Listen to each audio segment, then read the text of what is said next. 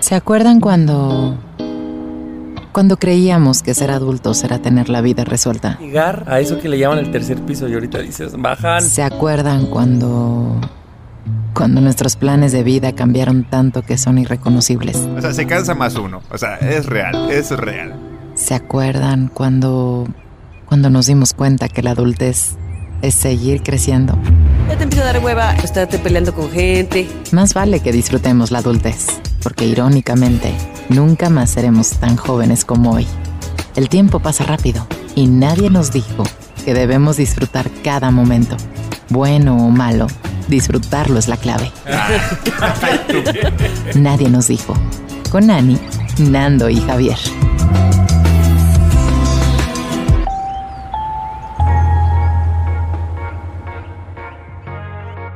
Siempre me quedo esperando el aplauso para empezar a hablar.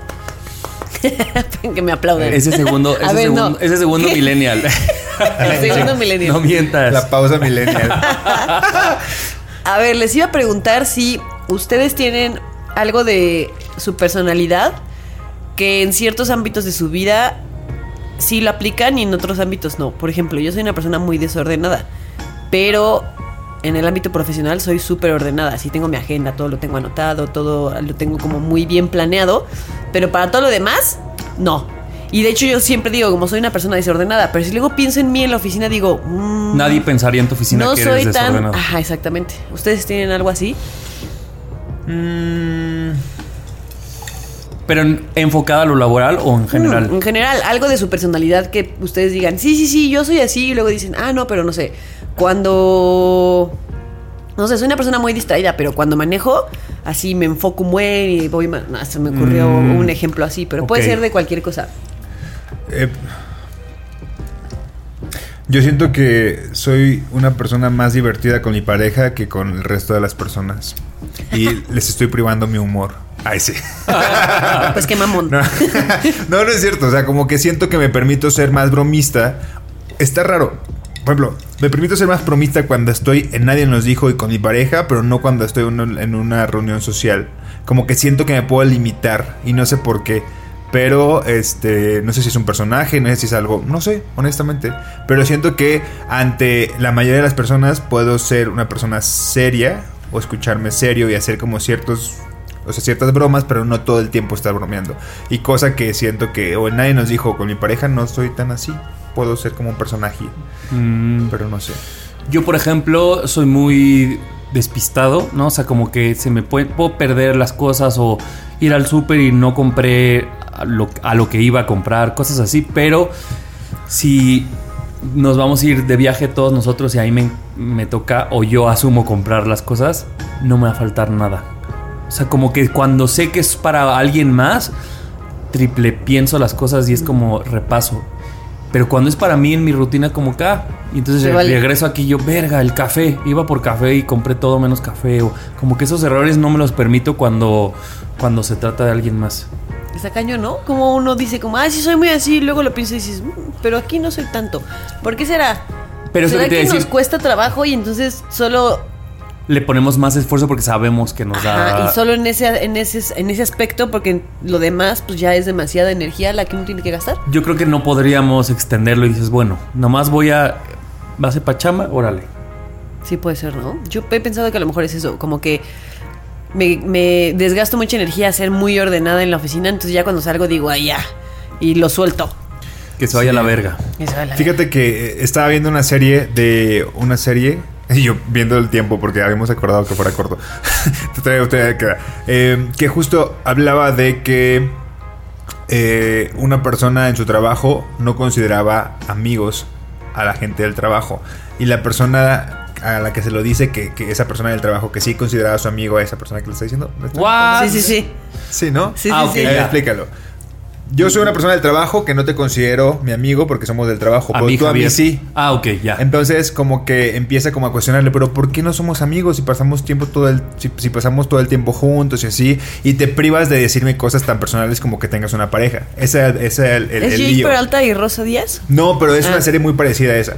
Entonces, en, en realidad, también creo que en el trabajo, creo que tiendes a aparentar y no permites ciertos, y te pones ciertos filtros encima para que no seas la persona que suele ser como con los amigos normales. Pues sí puede ser. Puede ser Te también que hay una apariencia, ¿no? De Sí, güey, claro. ¿cómo van a decir que aquí soy pendeja? ¿No? Y Sí, puede entonces ser. haces el triple O más que esfuerzo. apariencia, tienes ganas de cumplir con las cosas, ¿no? Porque una cosa es que se te olvide el café para ti, ¿no? Claro. Que digas, "Puta, no te-". y otra cosa es que se te olvide algo en la chamba que afecta a mucha la más junta, gente, ¿no? Claro, claro. Y que tal vez ahí el pensar que eres una persona súper enfiestada, dices, no, es que aquí no funciona, porque aquí Claro. me puede costar el trabajo. Y que yo creo, pero ustedes me dirán, por más que trates de hacer integración y de que generes un buen ambiente y que las cosas estén chidas, el trabajo es ese espacio en el que nunca vas a ser 100% tú, ¿no? Sí. Por Sí. más que todo tu ambiente esté chido, es como siempre hay una cosa de, ah, bueno, pero aquí me pagan, pero aquí hay obligaciones, pero aquí hay otras Sí. relaciones. De acuerdo. Y es una situación rara, siento. Sí. Sí, sí, sí, sí. Totalmente de acuerdo. Pues bueno, que la gente nos diga entonces cómo, en cuál es su doble personalidad y en qué aspectos, ¿no? De su Va, vida. va, va, va, va, va. Y Venga. así empezamos este episodio. Yo soy Javi. Yo soy Ani. Y yo soy Hiring for your small business? If you're not looking for professionals on LinkedIn, you're looking in the wrong place. That's like looking for your car keys in a fish tank. LinkedIn helps you hire professionals you can't find anywhere else, even those who aren't actively searching for a new job but might be open to the perfect role. In a given month, over 70% of LinkedIn users don't even visit other leading job sites. So start looking in the right place. With LinkedIn, you can hire professionals like a professional. Post your free job on linkedin.com/people slash people today. Ando. Comenzamos. Ahora más que nunca, sabemos que los errores son nuestros mejores amigos. Nadie nos dijo. Mi tema salió de un tweet que dice: Me incomoda que una persona piense que casarse es el punto máximo de amor. Lo respeto, pero antes de eso hay un chingo de cosas lindas y de compromiso. Mudarse juntos, tener una mascota, hacer un viaje, pelearse cabrón y continuar, endeudarse juntos. Hay más que el anillo. Esta persona es una persona muy sabia, soy yo mismo en Twitter, Autocitándose. autosintándome. Pero bueno, ¿Es en serio? sí, sí, es mío. Te, pas- te Y- pasas de Gaber. Y fue un tweet muy, muy, muy popular que me enseñó mucho porque muchas personas estaban de acuerdo conmigo y otras tantas complementaron mi experiencia de que, claro, estamos de acuerdo que el matrimonio no es el punto máximo de amor, pero tampoco el estar con una persona. Y eso me lo hacían saber una, una, varias personas que me comentaron como de, güey, pues estar en pareja no es el punto máximo tampoco de amor, ¿no? Existen, para hablar de parejas, decir, ah, ok, este, casarse no es el punto máximo de amor, pero tampoco es, tenemos que tener una pareja a fuerza para estar completos. Claro. ¿No? Pero me- ¿a qué viene con este tema? Y ya profundizando un poquito sobre por qué lo traje a, a tema, es porque hay una persona que conozco que está mostrando mucho en sus redes como que es- eh, empezó a salir con una persona y esa persona es su máximo en este momento, que para demostrar que es su máximo dice, es que me quiero casar con esta persona. Y yo me pongo a pensar como, en algún punto vi ¿Cuánto esa- llevan? Como tres meses. Oh, wow. Y como, como más, cinco, no sé, no tiene ni un año. El punto es que, o sea, estoy de acuerdo que eso sientes en ese momento porque cuando comenzamos una relación comenzamos con ese, pues, con ese exceso, ¿no? Pero una, una forma, o sea, pero ver eso, eso en sus redes y sentir que estaba pensando en casarse con, con esa persona que la acababa de conocer, me hacía a mí sentir raro y menos porque me cuestionaba mi relación. Yo casi voy para cinco años con, con esta persona. Digo, güey, y nunca hemos pensado en casarnos. ¿Será entonces que no nos queremos tanto? Y después dije, no, güey, bájate del tren, no es por ahí. O sea, simplemente es que hay muchas cosas. Nos han enseñado que para irnos como paso a pasito con la vida tiene que ser eh, andar, tener dos años, pensar en boda, casarse, tener hijos, que estos hijos te tengan hijos, yo qué sé. Y la verdad es que no es así. Y me gustaría decirle a esta persona como de, está muy lindo lo que sientes, pero pensar que la boda es el punto máximo de amor, te voy a presentar a personas que ahorita mismo de mi edad ya se divorciaron. Y, y estaban muy, muy, muy, muy unidas. Entonces, este, lo traigo sobre el tema porque para ver ustedes qué opinan. Si creen que el matrimonio de verdad es algo súper, súper como importante en la vida. No, y yo creo que, a ver, habrá ¿A qué gente... mesa lo traes, no? Así de Sí, que... sí, sí, exacto. O sea, para mí no, pero yo creo que hay gente para la que sí y está bien. O sea, tampoco se critica que para esa, para personas el eh, casarse sea el punto máximo de su relación. Está bien. Pero yo creo que un poco hay que quitarle este romanticismo a la, a la boda porque sí creo que es una manera de decir quiero compartir mi vida contigo. ¿No? Que yo creo que es, ese es el punto, ¿no? El, el- tanto, tanto para una pareja que no se quiere casar como para la pareja que se quiere casar es decidir yo quiero compartir mi vida contigo. Ya te conocí lo suficiente, ya vi que sí funcionamos juntos, que obviamente tenemos nuestras altas y nuestras bajas, pero yo ya decidí que yo con quien quiero compartir mi vida, con quien quiero hacer equipo en este mundo es contigo. Y eso es muy bonito, ¿no? Yo creo que ese es el punto máximo del amor. Ahora, sí hay gente que lo relaciona con una boda, que luego yo digo, bueno, también una boda es muy bonito porque es una ceremonia en donde se respira amor y a ver, todos hemos ido a bodas y son muy bonitas las Yo soy bodas. fan de ellas. Exactamente. Pero eso no quiere decir que necesite haber una boda para que exista este compromiso, para Claro, que exista para demostrar este que es el punto máximo de que esas dos personas se amen. Exactamente, y que encontraste a alguien con quien estás dispuesto a compartir tu vida y con quien es el equipo para enfrentar el mundo, Claro. ¿no? Eso es lo bonito, siento. Y a mí, ¿sabes qué me parece? Sobre todo con parejas que llevan muy poco, como... ¿Se acuerdan cuando hablábamos de que... Pon tú, cuando estás cogiendo con alguien, que es... Que estás en este punto en el que estás sintiendo mucho y puedes decir tonterías como te amo a alguien que no conoces. Eh, Sí. Me parece que eso es lo mismo, pero no en un orgasmo de sexo, sino como en estoy en este punto de mi vida tan, de tanta excitación y de que siento tanto y no sé cómo acomodarlo porque puede ser enamoramiento, puede ser muchas cosas que es como "Ah, todo esto lo traduzco en ya, hay que casarnos, a la-". o sea, como que yo creo que está bien bonito esto que esta persona que dices ha de estar sintiendo, pero creo que para mí lo que está raro es que eso se tenga que traducir en palabras, o sea, que no nos han enseñado otras palabras más que eh, siento mucho, entonces que hay que casarnos, ¿no? O sea, como que tanto se tenga que traducir necesariamente hay que casarnos. Que te orillen a que la boda es el, el- el- el- A ver, compruébanos qué tan am- enamorado estás, No. Ani. Ah, me tengo que Y casar. que sabes que, que, que muy poco nos enseñan a que eso que se siente está bien, pero a, a vivirlo en el presente es como, güey, solo, solo disfrute esta excitación que estás sintiendo y que está increíble. No andes como que siento que esta cosa de vamos a casarnos o vamos a tener un hijo, vamos a lo que sea, es cómo quiero, cómo hago que esta emoción se quede para siempre y entonces ya ando pensando de qué manera Claro. prolongarlo. Es, Güey, vivamos el presente como Claro, se traduzca en el paso siguiente. Pues a lo mejor no tienes que quedarte en ese paso y está bien. Y platicaba hace poquito con mi hermano que él estaba eh, le- leyendo a una, a una científica que decidió eh, investigar científicamente el amor, ¿no? Que es algo que normalmente no, o sea, no se hace, No no, se hay hace. investigaciones científicas sobre el amor, hay investigaciones sociales, pero científicas casi no hay. Y ella decía que esta parte del, del- que nosotros le llamamos el enamoramiento, ¿no? Que decimos como, ay, sí, al principio estás en el enamoramiento, es una cosa completamente biológica. O sea, es algo que tú no puedes controlar. Esa emoción que tú sientes cuando conoces a alguien y, y empiezas a enamorarte de esta persona o así, es algo que tu cuerpo produce. Tú no lo puedes controlar, ah, por más que vayas a terapia, por más que... Es algo que no puedes controlar, es algo que tu cuerpo hace. Así como cuando algo te excita... Es una cosa química, ¿no? Es una cosa química y biológica. Entonces, está bonito, qué padre que lo vivas, pero, pero piénsalo también así. Es una cosa biológica y está bien porque es parte de eh, la emoción de conocer a alguien, de empezar una relación, de lo que sea, y disfrútalo al máximo. Pero no estés pensando cinco pasos adelante porque esto es algo biológico. O sea, en este momento estás siendo un animalito que está sintiendo un montón de cosas y que no lo puedes traducir a lo que va a suceder el resto de tu vida. Entonces, dale tiempo al tiempo. Y Hay que aparte, tomarse el bajo esa lógica, no es incoherente pedirle pensamiento y lógica, como dices, a este animal en pleno Claro. Claro, instinto. Te dejas sin- llevar y es lo normal. Sí, o sea, por eso, a ver, no estoy juzgando a esta persona para nada. Simplemente estoy pensando que esto de las bodas tiene que resignificarse, ¿no?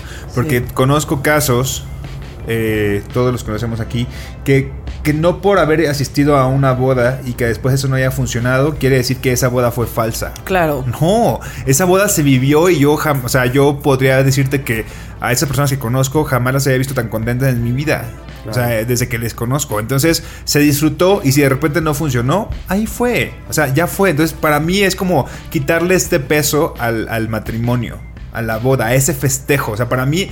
Creo que hay, hay, hay parejas que deben de celebrarse y que tienes que celebrar el amor, pero no que necesariamente implique que si algo después no funciona, fue una falla. Claro. Y sabes que también yo me voy a ir para atrás, por lo menos en mi vida.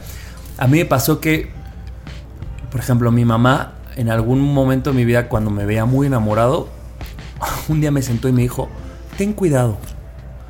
Y yo ahora pienso como, por, o sea, porque en su, ella obviamente lo hacía desde la mejor, como Pues sí, porque era mi mamá y solo quería que yo estuviera viendo todas las cosas que yo estaba en el enamoramiento que decían en esta cosa química muy, muy, pues sí, no pensada. Y ella era como, solo ten cuidado para que no te lastimen y no sé qué. O sea, entiendo que su intención era buena, pero creo que sí no nos enseñan a disfrutar ese momento. O sea, como que estás en ese momento y a mí fue mi mamá la que, uy, ten cuidado.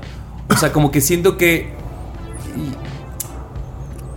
la boda, cuando la dices, como que suena a excusa perfecta para que, oigan, esto va en serio. Déjenme vivir este momento y si yo ya les digo que es una boda, la gente lo va a ver, entre comillas, como algo serio y me van a dejar vivir Sí. mi momento. Porque si yo nada más digo, estoy feliz y déjenme feliz, la gente te va a ver como, y este perdido sin Sí. rumbo, enamorado, sin, sin objetivo. Y me parece que también ahí hay un problema social de, güey, ¿por qué no dejamos que la gente solo se excite con Sí. su relación, no? Justo, justo estoy to- totalmente de acuerdo contigo porque, mm, y de hecho ese lo tengo anotado como un tema, pero lo voy a sacar de una vez. Em, me pasó hace poquito que reflexioné sobre eso, sobre en qué momento la gente toma en serio tu relación con alguien, ¿no? ¿Por qué? Porque eh, a mí me pasó con mi familia y a ver, no reclamo, pero pues es lo que sucedió que nos íbamos de vacaciones para Navidad o para Año Nuevo y entonces mi hermano el grande este, llevaba a su pareja porque pues ya vivían juntos. Entonces era como, ah, sí, que se vengan con nosotros a disfrutar el Año Nuevo, ¿no? Y cuando yo invité, bueno, dije, oigan, puedo invitar a una de mis parejas cuando no vivía ni con esa persona ni nada, fue como un, no, ¿cómo? Pero es que esto es como familiar. Y yo como de, pero entonces, ¿por qué él sí puede traer a su pareja y yo no? Ah, pues porque ya viven juntos y yo, ah, caray, ¿no? Y entonces ahora, en este diciembre, otro de mis hermanos llevó a su pareja, pues porque ya tienen otro proyecto de vida y entonces como ya tienen ese proyecto de vida que igual es como de estos pasos, ¿no? Muy así de, este, casarse, tener hijos, no sé qué.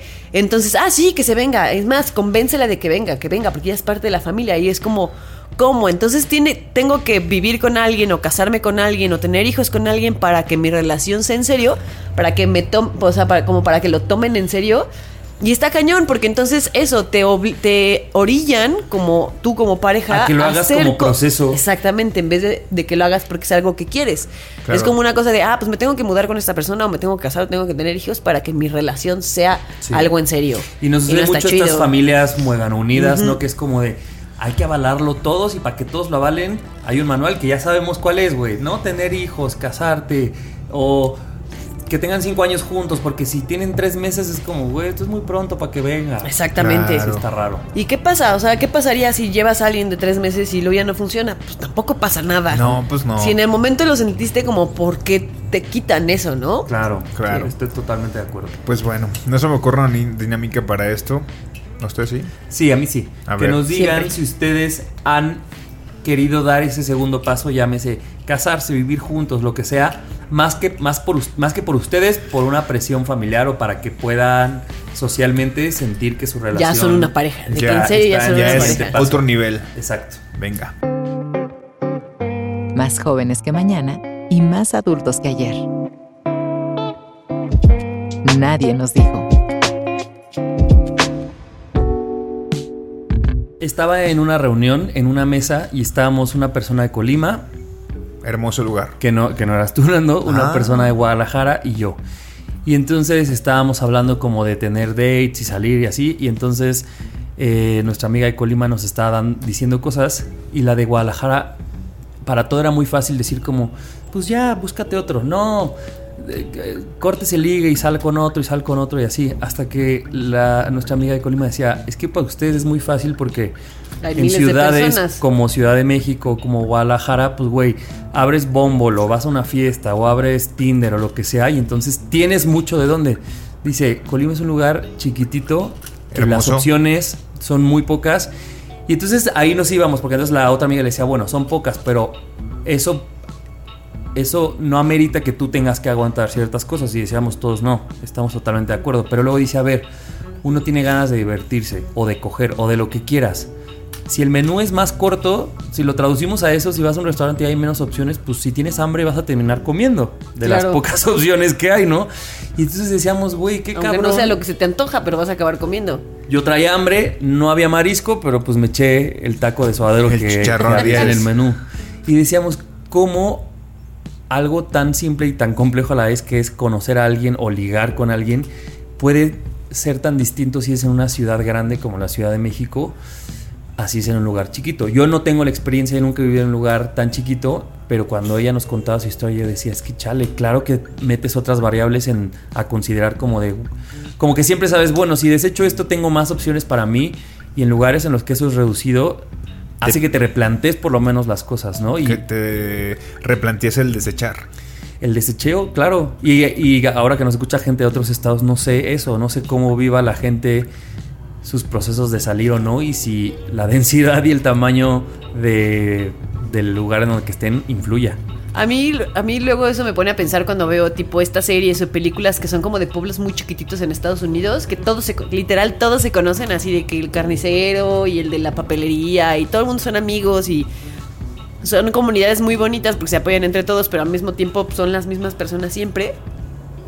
Como que siempre es gente que se casa como joven porque dices, claro, pues si son esas tus únicas opciones, pues el primero que encuentres que te cae bien y que te puedes llevar bien con él, pues vas. Y antes de que te Ya lo ganen, ¿no? Hija, que te porque la enfermera ya anda atrás Exacto. también. Y justo luego pienso como, pues imagínate que no te gusta nadie, ¿qué haces? Esperar a que alguien se mude a ese pueblo, a ver qué. Ay, no, qué locura. Y si luego aquí es difícil, a ver, una que lleva muchos años en Bumble y no encuentras nada así. Digo, he encontrado muchas amistades bonitas, pero nada más allá de eso. Pero imagínate si tu hija en difícil, Tlaxcala. No, O va, sea, yo ya hubiera pasado por todos. A ver, Sí, exacto. el punto de esto es que Bueno, y tú que si has vivido eso, Esto es real. Esto es real de cuando hay un evento. De verdad que los. O sea, cuando yo vivía allá, pues no. O sea, Bumble yo no lo conocía. Tinder, creo que. Verga, no. O sea, a ver, para, empezar, el contexto era muy diferente porque pues yo vivía en el closet también. Entonces no les puedo dar como algo tan, tan, este. efectivo que quieran escuchar. Pero sí es real conociendo el contexto de que en Colima cuando hay ciertos eventos, sí hay gente que visita de fuera y que hay más contexto de, hay más opciones, ¿no? No miles más, pero sí hay más opciones y se nota cuando hay un evento de fuera. Que llega algo de fuera y es un festival y ese festival va a traer gente porque entre los que organizan, entre la gente que se va a presentar, entre la gente que está coordinando. pero es gente es- que aparte llega y se va. Llega y se va, claro, y es lidiar con eso. Entonces yo creo que también pasa que eh, el otro extremo de este tema es el, el tan fácil desechar. A ver, si yo de verdad quiero estar con alguien porque me, no sé, porque quiero estar en pareja, la razón que quiera, también pasa que cuando tienes tan poquito catálogo, pues tienes que encontrar a lidiar como con ciertas cosas que no te pueden gustar. te da otra real. capacidad exacto de. Claro, y, y yo, a ver, yo no viví con aplicaciones para el de ligue como cuando recién llegué a Ciudad de México y conocí Tinder y conocí Bumble y conocí varias varia personas. Eh, en Colima, pues sí, el catálogo era limitado porque era pues la gente que sabías que tal vez vivía en el closet, pero que era gay o que era bisexual y que se permitía. Entonces, no éramos tantos. Honestamente, no éramos tantos. Entonces. Para ti menos todavía, y ¿no? para mí menos, exacto. Entonces, para mí el, el hecho de las, de las limitaciones era pues que varios estábamos en el closet y no era tan fácil encontrarnos, ¿no? Entonces, pues terminabas saliendo con personas que no eran la cosa más que, que O habías sea, que tú- pensado. tal vez tú sabías que no te gustaba tanto, pero es lo que hay. Ok. ¿O Pues no? es como, pues me atrae. Pues sí, un poco, ¿no? Ajá, exacto, me atrae, quizá no me gusta como, o sea, jamás a cosas extremas. Yo conozco a esta amiga que, de la que estás hablando y también sé que no llevará cosas extremas, Claro. pero cosas que son permisibles, que aquí teniendo tanta opción dice, ay no, güey, con esa nimiedad me consigo a otro. Pero en, Meji- en Colima es como en lugares pequeños, que no es tanto Colima por ser Colima y provincia, sino Colima es uno de los estados más chiquitos de México. O sea, también somos del top 5 de los más chiquitos. O sea, vete a Chihuahua y pues que hay un chingo. Guadalajara es eno- Jalisco es enorme. Entonces también tiene mucho que ver con territorialmente somos pocos. Y eso, o sea, como to- tomado en un nivel de WhatsApp, obviamente sabiendo que hay cosas que no tienes que permitir, pero ¿qué tanto aquí, por ejemplo, desechamos más fácil porque sabemos que hay mucho y qué tanto en lugares en, en donde la opción es poca te vuelves más... eh, pues más buen pedo, no sé cómo decirlo, ¿no? Accesible. Más accesible o menos desechable del- Sí, de la pues gente. te- tienes, tienes que dejar de ser como tan exigente, por decirlo de una manera, ¿no? O sea. Claro. Y yo creo que un poco tú sí lo tú y yo sí lo vivimos en Iscali. A ver, a las fiestas a las que íbamos, era la misma gente siempre. Claro. Durante la secundaria y la prepa y el- un poco de la universidad. Chicas, Entonces, de pero ahí querían encontrar el amor. Bueno, pues sí. estábamos chiquitos. Yo lo o sea, encontré varias veces, tú también. Sí, yo también. Pero, a ver, ¿cuánto tiempo, este, desde cuántos años pues, estás ligando? Desde, los desde que tienes 15 ya tienes tus primeros novicitos o las novicias o Desde te andas besuqueando con tú. gente o así. Pero, ¿qué dijiste? Que desde el destete empiezas a ligar. es que aquí son promiscuos. No es cierto, no es cierto. es broma. Pero bueno, nos venimos a vivir para acá y ya las cosas cambiaron, ¿no? Pero si nos, a lo mejor si nos hubiéramos quedado allá, pues un poco. Mira, es piensa verdad, un poco en la, en la gente que se quedó allá.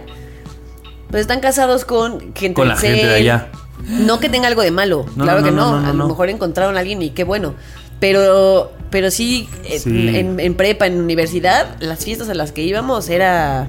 ¿Sabes? Era como estar en la, en la sala de tus amigos, pero con. Con tres más. Sí. ¿Sabes qué me pasó? Y tienes razón. Hace poco recordé a una persona, de eso que te dan las 3 de la mañana y dices, ¿por qué acá ven el Instagram de esta persona? Así, ¿no? Un día, de alguien de esas épocas. Y yo me acuerdo que era una morra que a mí me parecía guapísima en aquellas épocas cuando vivíamos en, el, en Iscali. Y como que caí en su Instagram y dije, ma, o sea, ¿por qué se me hacía tan guapa esta morra? Digo, la morra no ha cambiado, más bien es eso. Tú has conocido mucha más gente y dices, claro, a ti te gustaba la guapa de Iscali. Y entonces ya luego, claro, que puedes crecer y a lo mejor el que era divertido en Iscali luego te das cuenta que ya ni era tan divertido, la lo que sea, porque te abres el mundo a otras Pues cosas. sí, hay más opciones. Y aquí en Ciudad de México me sorprende que yo creo que ahorita con la gentrificación que está pasando con Condesa, Roma y ¿Cuánto todas extranjero? estas, hay un chingo de extranjero. Ya ni siquiera necesitas irte como a. ¿Qué? Los. no, los- Sí, McAllen. ya. Maca- Iba a decir, un- iba a hacer un comentario Alburquerque. muy- ¿O ¿Cómo se llama esa ciudad de Estados Unidos? ¿Alburquerque? Albuquerque. Ah, no sé cómo se llama. Pero bueno, ni siquiera o- ocupas cruzar el charco para saber que vas a encontrar franceses. Aquí hay. Y aquí están.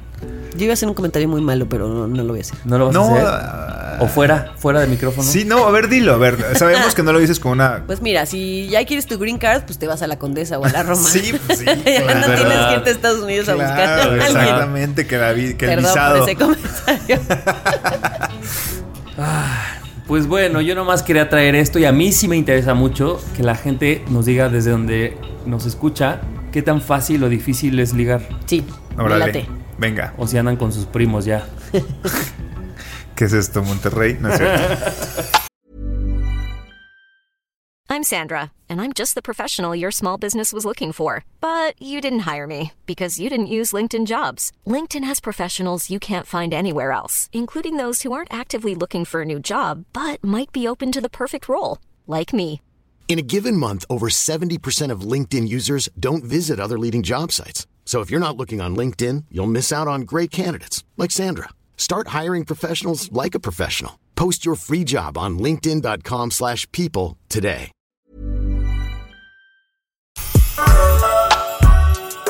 Vete de la fiesta pronto o quédate a ver el amanecer. Nadie nos dijo.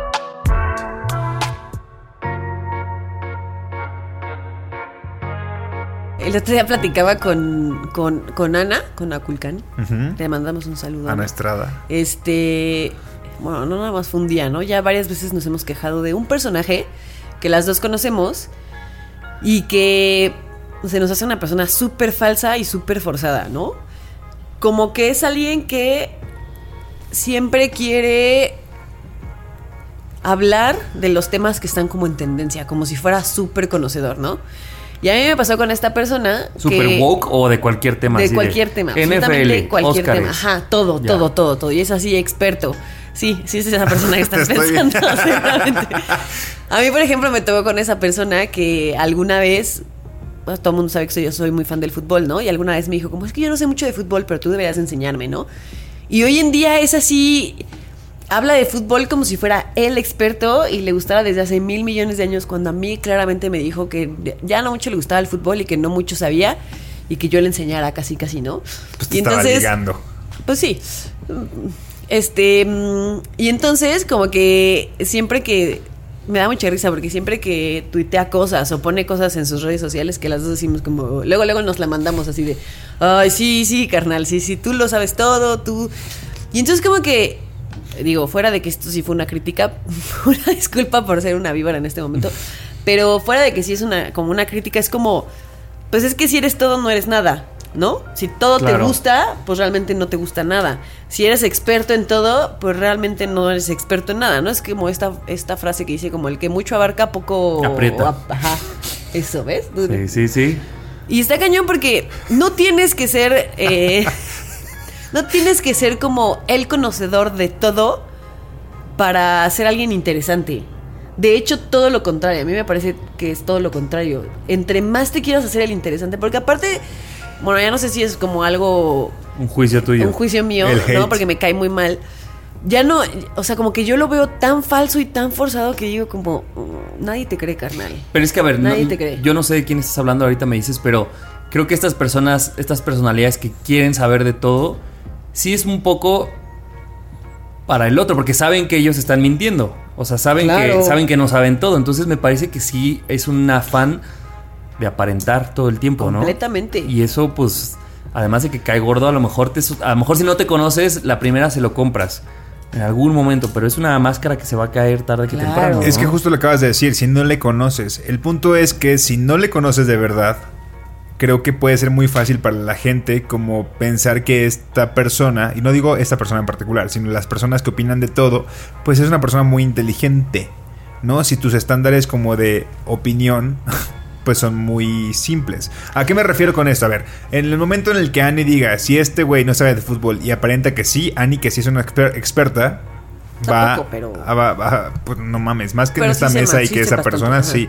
El punto es como que vas a saber como que algo ra- anda raro ahí. Pero si yo fuera una persona que le siguiera y yo no tampoco sé de fútbol y veo que está opinando, digo, ok, pues ha de, sa- ha de saber más porque yo no estoy opinando, ¿sabes? Pero tal vez él Hasta no que tiene- caiga en un hueco que tú sí sepas y digas, dices, ay, es medio "Ah". mentiroso. Ajá, y luego sí. se van todos a la cocina y todo el mundo dice, mira qué mentiroso y cada quien Sí, desde sí. diferente lugar, ¿no? Exactamente.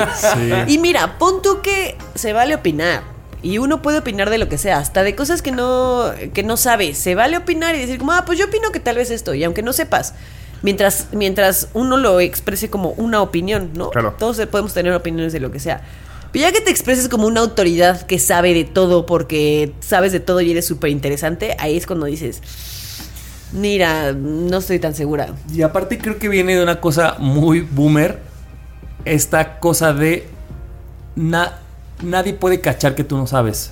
Ajá. O sea, como, y entonces siento que son estas personalidades de es mejor mentir y dártelas de, de que sí.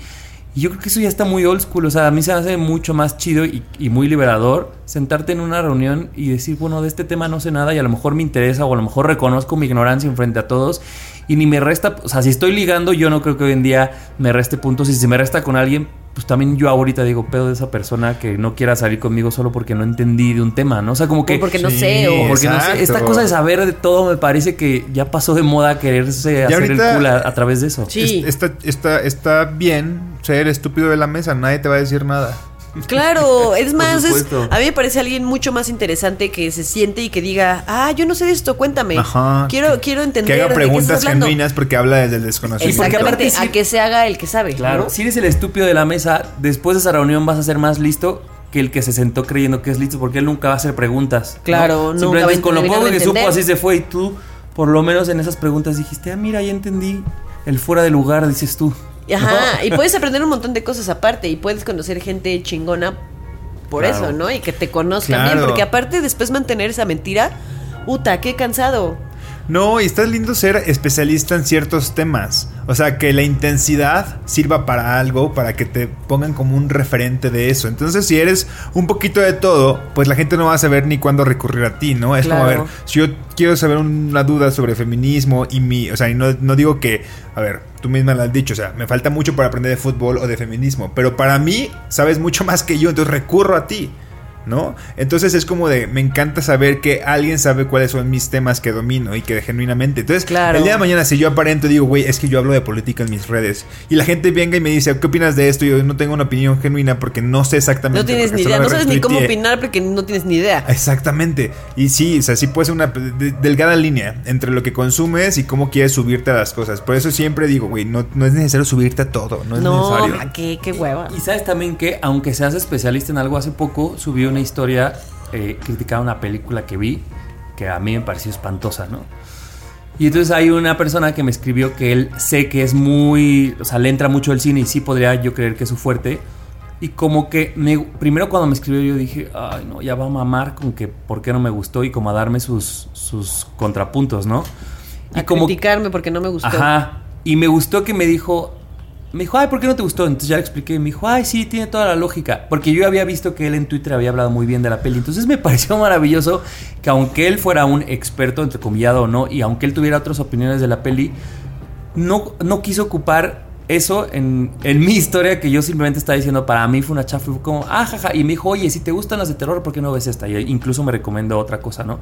Y dije, también es importante que aunque solo hables de un tema experto, también sepas cuándo usar ese poder, porque no a Sí. huevo, aunque seas experto en el tema, tampoco cabe siempre Y esa sabes opinión. qué, Ah, yo para mí un, un como un síntoma muy grande de alguien que se está haciendo el experto en algo es esa persona prepotente que te va a criticar porque no no, no te gustó lo que él ya esa persona ya fue a, a aventar en Twitter que era lo máximo de la vida cuando ve que a ti no te gustó es como así, prepotencia entera de eres un ignorante. A para mí ese es el síntoma más grande de que realmente no eres un experto, de Claro. que nomás te estás haciendo el experto para llamar la atención.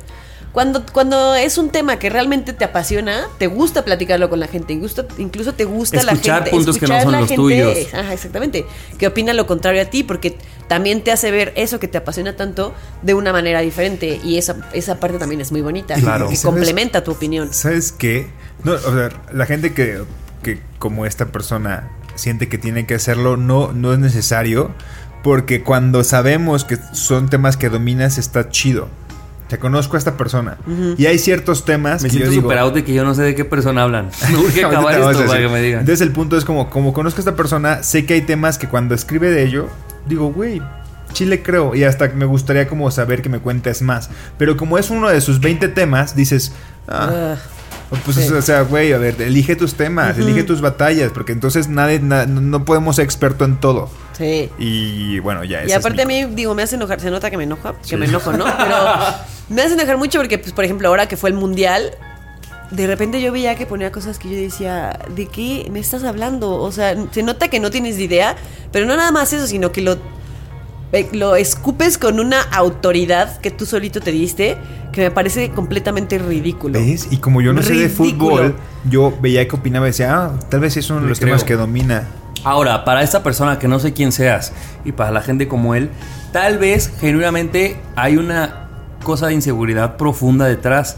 Yo no invalido eso, simplemente es más bonito exponer eso, la ignorancia. No sé, no sé, Sí, no sé, sí. no sé, cae mejor. Si quieres ligar, vas a ligar más, si eso es lo que te Y preocupa. sabes qué, todos estamos igual, o sea, todos somos ignorantes Claro. en un montón de cosas, ¿no? Todos tenemos ciertas cosas en las que sabemos un poco más y como dice Nando, nunca terminas de saberlo todo. Entonces, realmente Nacimos sin saber hablar, hija. Ajá, ¿no? O sea, todos estamos en este mundo siendo ignorantes. Entonces, ¿qué, me, ¿qué muestra más humana que decir, pues no lo sé y a ver, cuéntame porque no tengo ni idea de qué me estás hablando? ¿no? Eso. A favor. Pues a favor de eso y menos de esas personas. ¿Podemos terminar para saber quién, ha- de quién están Sí, hablando? Vale, Terminemos. pues. Concluyamos. Toma esa decisión. Y esa botella de vino también. Nadie nos dijo. Nadie nos dijo que el punto máximo de amor lo determinará cada persona. Nadie nos dijo que vivir en excitación es válido y no necesitamos llevarlo a un lugar socialmente aceptable. Nadie nos dijo que no necesitas casarte ni, tener- ni tener hijos para que tu relación sea seria e importante. No dejes que te hagan sentir mal. Nadie nos dijo que somos más exigentes cuando tenemos más opciones y más oportunidades. Nadie nos dijo que el tipo de ciudad en el que vivimos puede marcar demasiado el tipo de relación que vamos a tener. Nadie nos dijo que ligar es todo un arte que se desarrolla de maneras completamente diferentes dependiendo de dónde vives y de dónde seas. Nadie nos dijo que la ignorancia is the new black.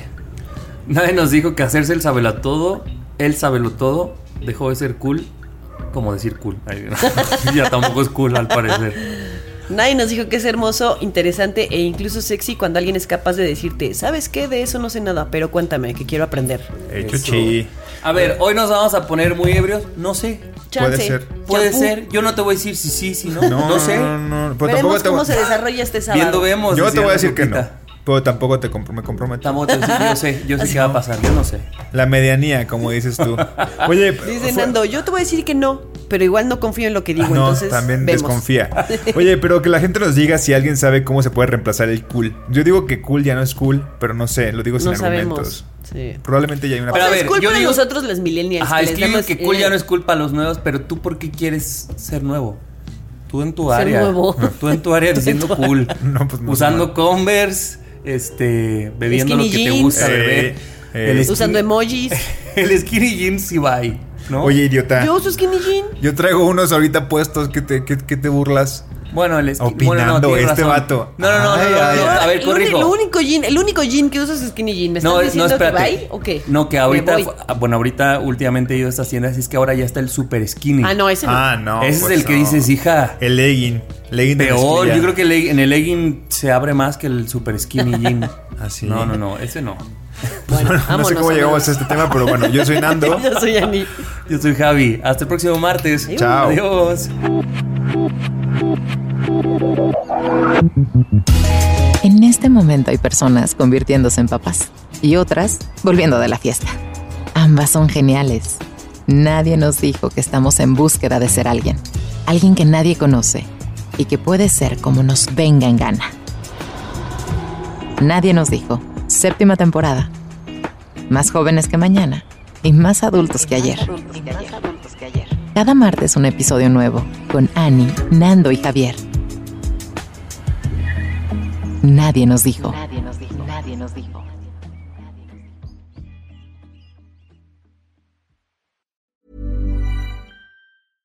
Imagine the softest sheets you've ever felt. Now imagine them getting even softer over time. That's what you'll feel with Bowl and Branch's organic cotton sheets. In a recent customer survey, 96% replied that Bowl and Branch sheets get softer with every wash. Start getting your best night's sleep in these sheets that get softer and softer for years to come. Try their sheets with a 30-night guarantee. Plus, get 15% off your first order at bowlandbranch.com. Code BUTTERY. Exclusions apply. See site for details.